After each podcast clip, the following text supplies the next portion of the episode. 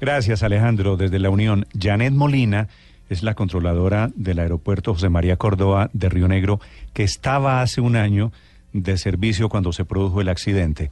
Doña Janet, buenos días. Eh, muy buenos días, Néstor y equipo de trabajo. Janet, ¿qué ha pasado con su vida en este año? ¿Ya volvió usted a trabajar? ¿Ya rehizo su vida después del el impacto del accidente? Sí, eh, yo regresé nuevamente hacia los casi dos meses, regresé nuevamente a trabajar y ya tratando de llevar mi vida lo más normal posible. Y ahí voy. Sí. ¿Y está trabajando como controladora aérea de manera normal? Sí, correcto. Yo sigo como controladora aérea, soy supervisora. Y, pues junto a mi familia y todo el apoyo que me han dado, pues eso me ha hecho como seguir, pues seguir adelante. Sí. Janet, usted acaba de publicar un libro sobre la tragedia del chapecoense que se llama Yo también sobreviví. ¿Cómo ha sido para usted la etapa de, de volver a vivir después de semejante tragedia? Bueno, ese libro lo escribió mi esposo. Ahí él relata pues todo lo que nos sucedió después de todo ese evento y cómo vivimos como familia, cómo tuvimos que enfrentar esa situación, lo pues lo complicado y lo afectada que pues sí me vi en determinado momento. Y bueno, ahí contamos algunas algunos detalles pues de él cuenta algunos detalles de lo que esa noche nos pasó y ya días después. Sí. Doña Janet, eh, es cierto que usted en el libro, yo no he tenido la oportunidad de leerlo, es cierto que usted en el libro lanza la tesis, la teoría de que el avión pudo estar secuestrado.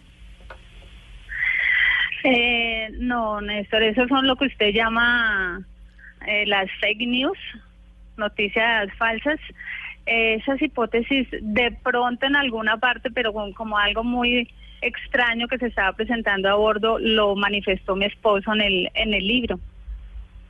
Ah, pero su esposo sí echa la teoría del secuestro.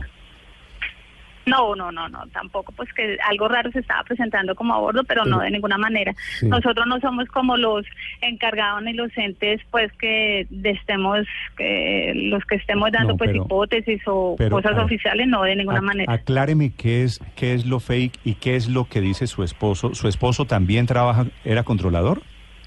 Él también es controlador aéreo, él es abogado, periodista. ¿Y el libro lo escribieron entre los dos? Él lo escribió él decide relatar en este libro eh, todo lo que yo sentía, por lo que yo estaba pasando. En ningún momento se hizo alusión a ese tipo de hipótesis, Néstor. Sí, pero ¿qué era lo raro que pasaba eh, dentro del avión para, para pues, explorar esta hipótesis, doña Janet? Pues es que eso es lo que no sabemos. Eso yo creo que hay que preguntárselo a él, que es el fue que realmente él, escribe el libro. Sí, pero usted sintió que estaba pasando algo raro en el avión. ¿Usted qué era la controladora?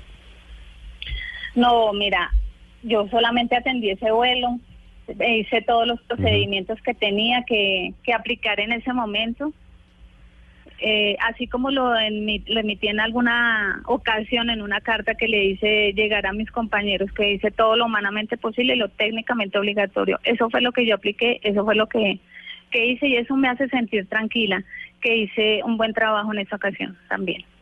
Sí. Janet, eh, ¿usted cree que había algo raro en el avión en el momento en que se accidentó? Pues Néstor, eso sí no lo podría decir. Mm.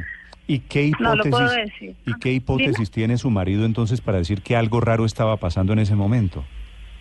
Pues yo lo tengo por acá cerca, si quieren pueden hablar con él, pero de todas maneras eh, él no, no, no manifiesta ahí nada raro, Néstor, eso hay que aclararlo, pues es que es extraño pues que la, la, la tripulación guarde tanto silencio, pero no sabremos el por qué, o sea, eso ya lo determinan las investigaciones. Ok, Janet, entonces páseme a su esposo, ¿le parece? Bueno, permítame cinco minuticos, ya lo traigo. Pero, pero, ¿usted, usted dónde está en este momento, Janet? Permíteme, Néstor, un segundo. Ok. Estamos hablando con Janet Molina. Felipe, el libro entonces no lo escribe ella, la controladora, sino el marido, que también era controlador. Sí. se llama Carlos Acosta y él es el que echa el cuento, la teoría, la hipótesis de que algo raro estaba sucediendo en ese momento en el vuelo del AMI en el, en el Chapecoense. Don Carlos, ¿me escucha? Buenos días. Sí, muy buenos días. ¿Con quién hablas? Habla Néstor Morales de Blue Radio. Don Carlos, ¿cómo está? Néstor, un gusto. Buenos días. Cuénteme. ¿Cómo le ha ido con su libro primero? Pues ahí vamos eh, respondi- respondiendo a las expectativas. Eh, ha tenido buena acogida y sobre todo porque hemos logrado el objetivo que era eh, poner a Yanel como una persona de carne y hueso y una persona que vio una serie de experiencias eh, traumáticas, etcétera, etcétera. Sí.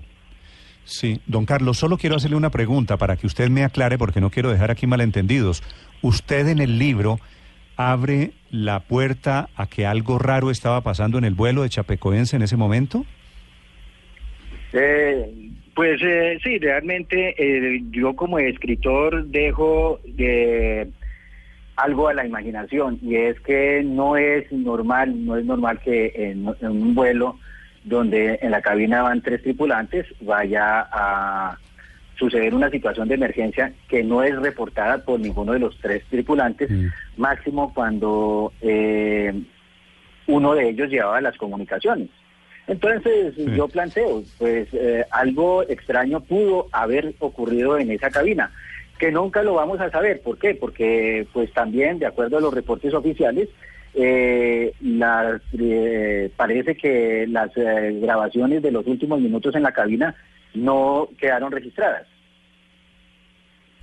Muy bien, don Carlos, me alegra saludarlos. Ha pasado un año. Gracias por compartir sus experiencias en el libro y con los oyentes de Blue Radio.